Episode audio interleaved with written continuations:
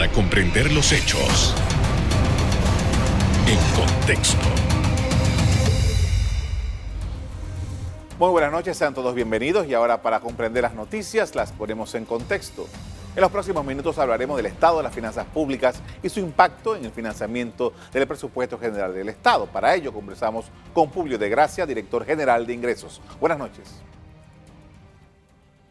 ¿Qué tal, Carlos? Buenas noches eh, a todos los amigos de Eco TV. Es gusto siempre compartir con ustedes y, bueno, listo para tus preguntas, Carlos. Sí, eh, gracias por haber aceptado nuestra invitación. Eh, definitivamente que desde el anuncio que hizo Fitch Rating ha, captado la atención el tema de las finanzas públicas en el país. se han dado una serie de anuncios y situaciones respecto a lo que el Estado eventualmente podría hacer. Pero en primer lugar quería saber, porque ya supimos cuando cerró el año 2020 que eh, alrededor del 28% había caído los ingresos eh, regulares del, Estado panameño. Pero, ¿cuál es la situación eh, ya casi completamos el segundo mes de este 2021, toda vez que pronto debemos entrar ya en la fase de las declaraciones de renta del año 2020? Sí, Carlos, como lo acabas de mencionar, eh, el país durante el año 2020 eh, vivió una situación bastante difícil y el año 2021, por lo menos el primer semestre, se espera que la situación se mantenga eh, en una situación económica bastante difícil, por llamarlo de alguna manera. sabemos que las declaraciones de renta que deben ser presentadas a mediados de marzo y, y a finales y a mediados de abril probablemente van a arrojar eh, una, una, radiografía de la situación económica de las personas naturales y jurídicas durante el año 2020, que evidentemente fueron afectadas por la pandemia del COVID-19 y las medidas de restricción tomadas para garantizar que más panameños no pudiesen ser afectados por el virus del COVID-19. Ahora, eh, eh, en ese escenario, y usted ha creo que ha estado toda la semana conversando y también enviando mensajes por Twitter, de el, problema que tiene el Estado panameño para ingresar dinero y las necesidades que hay de buscar alternativas, buscar formas más allá de los financiamientos que ya se han venido desarrollando desde hace casi un año, las posibilidades de tasar algunas otras actividades de algunos otros servicios. ¿Realmente qué hay sobre esto? Bueno, lo que hemos hablado y como lo mencionó el señor ministro Héctor Alexander en su comparecencia a la Asamblea Nacional de Diputados eh, y lo que hemos hablado posterior a su presentación es de la necesidad de incluir a la economía digital a que pueda tributar también dentro de nuestro país. Y eso lo estamos analizando desde hace ya casi más de un año junto a la Cámara de Comercio y lo hemos hablado también eh, eh, adelantadamente aquí en tu programa de que la economía digital ya representa aproximadamente el 21% del Producto Interno Bruto y la pandemia ha venido a, sumar eh, eh, que la economía digital nosotros como ciudadanos tengamos la necesidad de comprar a través de estos servicios en línea y de estas plataformas. Te, pongo te lo pongo en contexto. Eh, hoy, por ejemplo, pudimos haber analizado o revisado en las noticias que, por ejemplo, en Australia, situación con Facebook para tomar una noticia que está pasando actualmente, donde los medios de comunicación, frente a una ley en Australia, eh, eh, tenían la necesidad de que eso, de esas noticias que se compartían a través de esta plataforma deberían pagar un impuesto, por llamarlo así. Mm. La reacción de este gigante tecnológico fue, mira, ni una noticia de los medios australianos se publica eh, a través de las redes sociales de esta plataforma. Entonces, ya comenzamos a ver una dinámica, no solamente a nivel local, sino a nivel global, de que la economía digital debe contribuir a la tributación de nuestros países porque asimismo ha afectado las economías, eh, eh, por llamarlo así, tradicionales. Y allí, por ejemplo, en el caso de los medios de comunicación, vemos el tema de la justicia, de que es justo que así como los medios de comunicación producen noticias, también estas plataformas que utilizan estas noticias para generar contenido, también tengan la necesidad de eh, haber, tener un campo nivelado, de que así como le brindamos noticias, también estos medios de comunicación, que si ejemplo EcoTV genera una noticia, esta plataforma también tenga que compensar de alguna manera ese esfuerzo que hacen los medios de comunicación. Así que vivimos una nueva realidad y frente a esa nueva realidad lo que hay que hacer es garantizar una seguridad jurídica y que eso se hace a través de las normas que van a ser discutidas en la Asamblea Nacional de Diputados en su momento. Eh, eh, justamente parte de lo que se ha venido viendo durante todo este tiempo relacionado a este tema es si al final es la compañía la que debe pagar por el servicio que da o es el consumidor el que por el servicio que adquiere a través de va a pagar un impuesto. eso, sería un impuesto directo, es decir, Facebook tendría que pagar un impuesto directo a los países donde tenga algún tipo de actividad o genere ingresos. Es un reto global que hay que atender y es un tema inédito, es algo novedoso que tiene que ser un acuerdo multilateral para que estas empresas puedan contribuir a la recaudación de los países donde se encuentran ubicados, respetando también el principio de, doble, de que no debe haber una doble tributación. Además, está el tema de los impuestos indirectos. En la gran mayoría de los países, ya en Latinoamérica, no solamente ya se ha avanzado en el impuesto de indirectos, por ejemplo, y disculpen utilizar eh, los nombres específicamente, el caso, por ejemplo, de un Netflix, un Spotify, en países como Chile ya les cargan un, un IVA, lo que sería en Panamá el ITBMS, por la descarga o, por ejemplo, el pago de la mensualidad del producto o del, del, servicio de Spotify y viene incluido con la descarga. Es decir, ese chileno utiliza una tarjeta chilena para utilizar o descargar ese programa y paga mensualmente y a eso se le carga un impuesto indirecto. Es como decir cable onda. Cuando uno recibe la factura de cable onda, viene el impuesto del ITBMS y viene el impuesto del ISC. Lo que se tendría o se debe discutir en la Asamblea Nacional es si también a estos servicios se le tiene que incluir el ITBMS o el ISC. Es un tema que actualmente estamos trabajando con la comisión, una subcomisión de la Asamblea Nacional de Diputados, con la Cámara de Comercio, también con las plataformas. Recientemente hablamos con Amazon, con Facebook, y están interesados en participar en esa discusión y por eso nos encontramos ahora mismo estudiando cómo podría ser. Pero lo importante, Carlos, la economía digital es como cualquier economía. La economía tradicional contribuye, paga impuestos y lo que queremos de una manera segura es que también la economía digital pueda también eh, tributar en nuestro país. Con esto vamos a hacer una primera pausa para comerciales. Al regreso, seguimos conversando sobre la recaudación de impuestos en el país. Ya volvemos.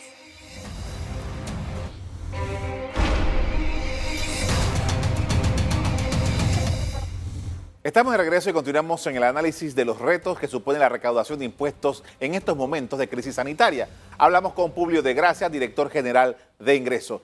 Y justamente eh, parte de los señalamientos que ha hecho Fitch Rating es cómo la situación está, ha debilitado el, presupuesto general del Estado, porque básicamente es eso lo que se ha estremecido y su capacidad eventual de pago eh, de los compromisos que tiene el país frente a esta circunstancia, ¿qué es lo que, mientras llega el momento de poder conseguir otros focos de, ingresos, qué es lo que se está haciendo?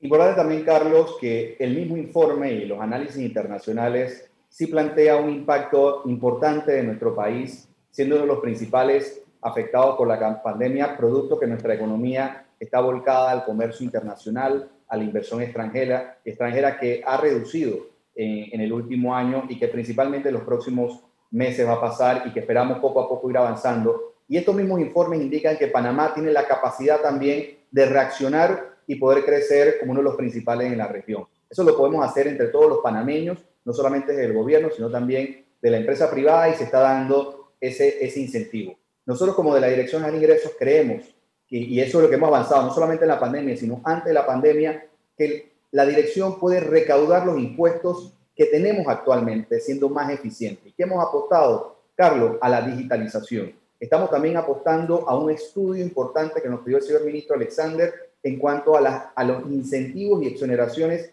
que actualmente tiene la República de Panamá, que probablemente haya que comenzar a estudiar cuáles se mantienen y cuáles no, porque evidentemente hay ciertas actividades económicas que ya han emprendido vuelo y que no, es necesario, no necesitan actualmente estos incentivos que en los años 80 o en los 90 fueron impulsados. eso es una idea, pero también garantizar que el programa, la capacidad de fiscalización que tiene la Dirección de Ingresos sea más tecnológica por medio de matrices de riesgo, garantizar que esa recaudación sea efectiva, por ejemplo, el tema del ITBMS, combatir eficientemente la evasión fiscal, que es una de las principales de la región, y por eso estamos apostando inmediatamente a, en, a, mitad de este año iniciar la masificación voluntaria de la facturación electrónica y adicional el dispositivo de transmisión electrónica de los equipos fiscales para que la DGI pueda tener esa capacidad de análisis y una información y también de alguna manera limitar a esas personas que quieren jugar vivo y no quieren presentar sus declaraciones correspondientes.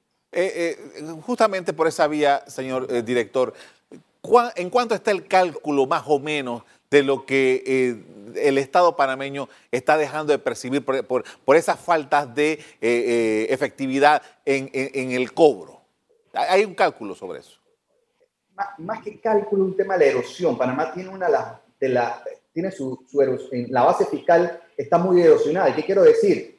Que, por ejemplo, ciertas, las actividades tienen que declarar, pero tienen incentivos, tienen exoneraciones, tienen algún tipo de privilegio que le otorga cierta ley y ese privilegio se ha dado para poder de alguna manera impulsar esa actividad, pero que ya probablemente ciertas actividades no lo necesiten y otras sí la necesiten, como algunas actividades que estamos impulsando, como son los agroparques, como son los, algunas actividades, pero también existe oportunidad, Carlos, por ejemplo, en la negociación reciente de, de, una, de un área portuaria o, por ejemplo, en el caso de, de las oportunidades que hay a través del, del tema de la minería, hay muchas actividades que nosotros como país tenemos que ponernos de acuerdo porque probablemente hace 15, 20, 25 años cuando fueron negociados, se tenía que dar ese incentivo para que pudiese arrancar con fuerza. Pero vivimos en otro tipo de realidad que es importante que como país, y hablo como país porque no solamente es del gobierno, eh, eh, hablando del Ejecutivo, también de la Asamblea, también de los actores privados, de entender que el hecho de que Panamá sea visto como un país donde la gente venía porque había cierto impuesto o había cierto incentivo en producto de, de algún tipo de exoneración o beneficio fiscal, ahí no está la clave del éxito, Carlos. La clave del éxito está en que nuestra posición geográfica es principal y no la tiene nadie en el mundo. Y a través de nuestro talento y de los panameños podemos realmente potenciar y dejar de lado ese tema relacionado solamente con los incentivos fiscales. Tenemos que avanzar hacia, hacia, ese propósito y también, Carlos, y, lo agrego, el tema de la transparencia fiscal global. Es importante que Panamá siga avanzando en, en eso. Nuestra competitividad es clave allí la agenda la pone Panamá, no nos ponen los países que, que, pueden ponernos en listas discriminatorias, sino nosotros mismos. Entender que el mundo espera de Panamá otro tipo de servicio fortalecido, transparente y que pueda realmente seguir brindando los servicios a través de los abogados, de los bancos, de manera transparente, efectiva, y estoy seguro que lo podemos hacer. Señor director, usted decía eh, al principio de, esta conversación que eh, ustedes esperaban que los primeros, por lo menos los primeros seis meses de este año iban a ser eh, duros en cuanto a la recaudación y tal. Entonces, ¿cuál es la proyección que ustedes tienen para el segundo semestre de este año? No solamente nosotros, eh, sino también las calificadoras, los organismos internacionales, y lo hemos plasmado en el presupuesto general del Estado. Te recuerdo lo que hemos hablado anteriormente, un presupuesto del año 2021 bastante conservador, se estipula recaudaciones parecidas al año 2012, pero, pero es un tema, nuevamente, es un tema conservador. Nadie pensaba que aún en enero, febrero íbamos a estar con medidas de restricción. Hoy el Ministerio de Salud brinda la oportunidad si todas las cifras se mantienen o las estadísticas se mantienen bastante bajo, eh, dentro de dos semanas vamos a poder reactivar los fines de semana. Eso ayuda a que el panameño y panameña y los extranjeros que conviven con nosotros puedan salir a consumir. Y ahí está la clave, el consumo. Y es también el tema de la inversión que va a hacer el Estado a través de obras, aprovechando las, las grandes cantidades de obras del metro, del cuarto puente, las actividades relacionadas con la minería, con el sector logístico. Allí está la clave del impulso que podemos nosotros como gobierno dar y la empresa privada también brindar. Y es por eso que también, Carlos, y aprovecho esta oportunidad de que estos primeros seis meses vamos a seguir brindando alivios tributarios. Recientemente, el día lunes, fue aprobado en Consejo de Gabinete eh, la extensión de la amnistía tributaria, nuevos alivios tributarios, oportunidades para que el, para que el contribuyente pueda reactivarse y pueda salir adelante. Nosotros vamos a seguir apoyando, el presidente Cortizo lo ha dicho, que nadie se quede atrás, pero tenemos que trabajar como país para brindar esas oportunidades que lo dicen las calificadoras internacionales, que lo dicen los organismos internacionales, los panameños tenemos que creérnosla, tenemos que hacerlo y sé que lo podemos hacer y tenemos dentro de nuestros estudios tributarios esa expectativa a partir del segundo semestre de este año. Las eh, evaluaciones o los análisis que hace, por ejemplo, el INEC, decía que el año pasado, el, 2020, toda, toda la, actividad que, no es formal, la informalidad había aumentado tremendamente. Y parte de eso quizás, eh, y, ustedes que están analizándolo en el gobierno sabrán que esto va a ser por un largo tiempo, por las condiciones en que está la situación del empleo. En ese sentido, el DGI, formalizar a estas personas o un grupo de estas personas, ¿cómo, cómo, cómo proyectan hacerlo toda vez que ahí hay una oportunidad? La oportunidad la brindamos desde el año pasado porque hemos reducido el impuesto para pagar de la renta para las micro, pequeñas y medianas empresas. Es decir, estamos incentivando a que ese microempresario, ese emprendedor pequeño y mediano empresario pueda formalizarse.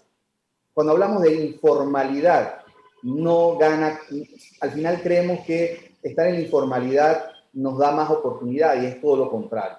¿Por qué? Porque no tenemos capacidad o, u oportunidad para que un banco o una financiera nos pueda dar algún tipo de préstamo para poder realmente dar ese impulso y sobresalir frente a nuestra competencia. Por lo tanto, lo que hemos avanzado es eso, darle la oportunidad a través de la, de la AMPIME y también de la DGI para que puedas registrarte en la AMPIME y posteriormente acreditarlo ante la Dirección de Ingresos para darle la oportunidad a los micro, pequeños y medianos empresarios para que puedan deducir o puedan pagar menos impuestos sobre la renta, pero debes estar registrado. Ese beneficio lo estamos dando, lo estamos impulsando también a través de, programas de, de desburocratizar el propio sistema, facilitando el pago a través de webinars, a través de nuestras plataformas de redes sociales, para que la gente pueda saber y no le tenga miedo a formalizarse. Formalícense, es una garantía de éxito. Por esto vamos a hacer una segunda pausa para comerciales. Al regreso seguimos conversando sobre la situación fiscal por la que atraviesa el Estado panameño. Ya volvemos.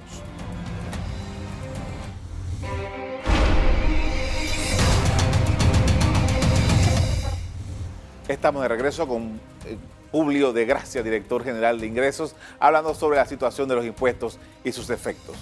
Eh, realmente eh, Publio que se llame una persona que se llame Publio y que además hayan sido dos personas que sean director de ingresos es una cosa eh, eh, tremenda. Usted disculpe la, el chiste, no, pero ya iba a decir otro Publio. Eh, señor director, la economía digital usted ha explicado que están en esta investigación pero estamos en una situación complicada desde el punto de vista económico, el poder adquisitivo del panameño. Este, estos trabajos, estos análisis que están haciendo en su comisión con todos los representantes que usted ha hablado, esto más o menos se calcula, esto sería para el año 2022, sería antes, ¿cómo está eso en el, en el, en el cronograma de trabajo? Bueno, creemos que eso debería iniciar ya en los próximos meses, pero tampoco podemos, esto no es tampoco la panacea. O sea, la gente piensa o puede especular que nosotros estamos apostando por la economía digital para recaudar lo que no hemos recaudado producto de la pandemia, y no es así. Y además también hay que reconocer, como lo he dicho en, en algunas entrevistas, el tema de los creadores de contenido, influencers o personas que han utilizado las plataformas digitales para vender productos, para vender su talento, en fin. Estas personas son como cualquier profesional, Carlos. Es decir, por ejemplo, tú eres un presentador de noticias, tú eres un presentador, tienes un programa, tienes un programa estás en la radio, y así mismo tienes diferentes tipos de eh, eh, ingresos. Tú tienes que declarar. Igual un creador de contenido o los llamados influencers tienen un beneficio de una fuente panameña y tienen la obligación ayer, hoy y mañana de cumplir con sus obligaciones tributarias. No hay ninguna novedad. Mucha gente se queda, oye, ahora los influencers tienen que cumplir. Entonces, muchas personas están utilizando su talento a través de la plataforma y eso es magnífico.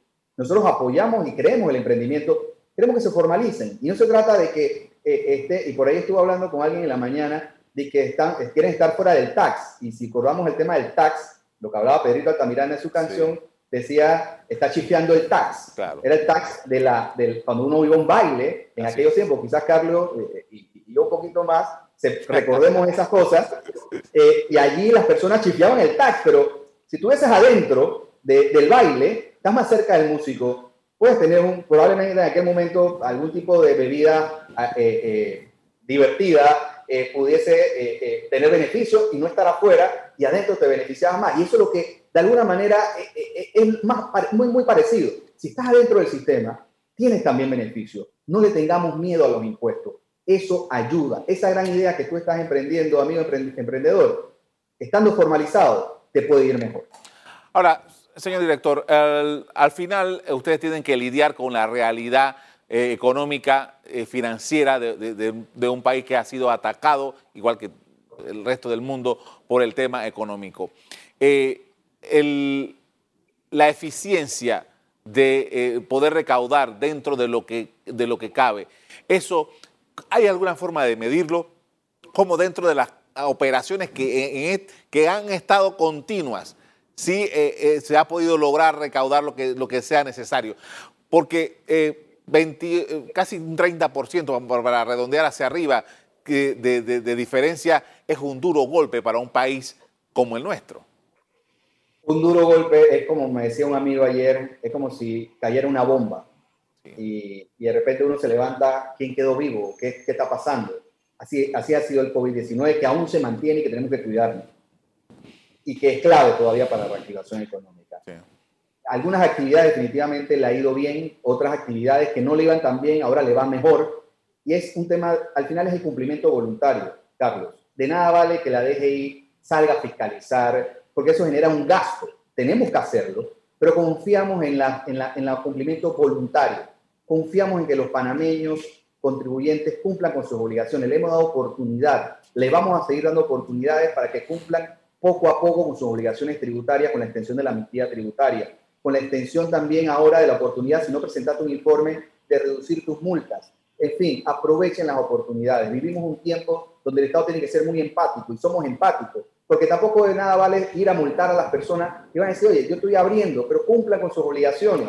Así somos más efectivos. Pero la DGI, Carlos, hemos aprovechado este tiempo para modernizarnos. Poco a poco, nadie va a poder chiflar el tax. Ok. Bien, hay, hay, una, los institutos especializados, que imagino que usted tiene eh, eh, mucha relación con ellos, que tienen que ver sobre el tema este tributario, ellos siempre han dicho que no hay que condenar mucho el tema de la renta, sino el consumo, ¿no? Y justamente siempre, nosotros aquí pagamos un 7% por valor agregado, pero en otros países esto va al 13, 14, eh, una cosa tremenda. tomando en consideración el, tema económico y la necesidad de ese consumo, ¿estamos nosotros haciendo lo correcto para verificar que efectivamente el consumo que se está dando, el Estado lo está cobrando?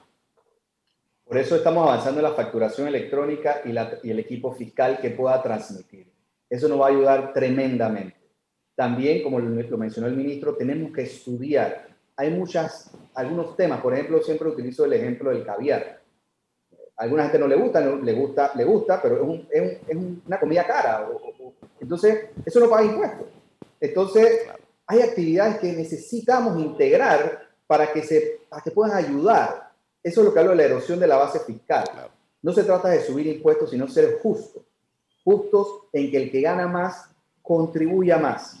Eso es una clave y principalmente, Carlos, la evasión fiscal, combatirla de manera contundente. La defraudación fiscal en Panamá ya es delito.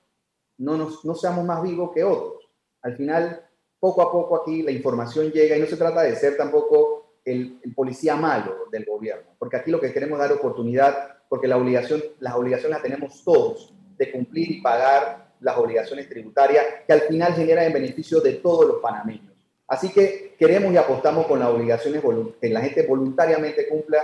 Estamos aquí para educar. Hay un gran reto en que muchas personas a veces no saben que tienen que pagar impuestos o cumplir con cierta obligación, con la entrega de cierto informe. Estamos apostando para que más gente se integre y eso nos va a ayudar mucho, Carlos.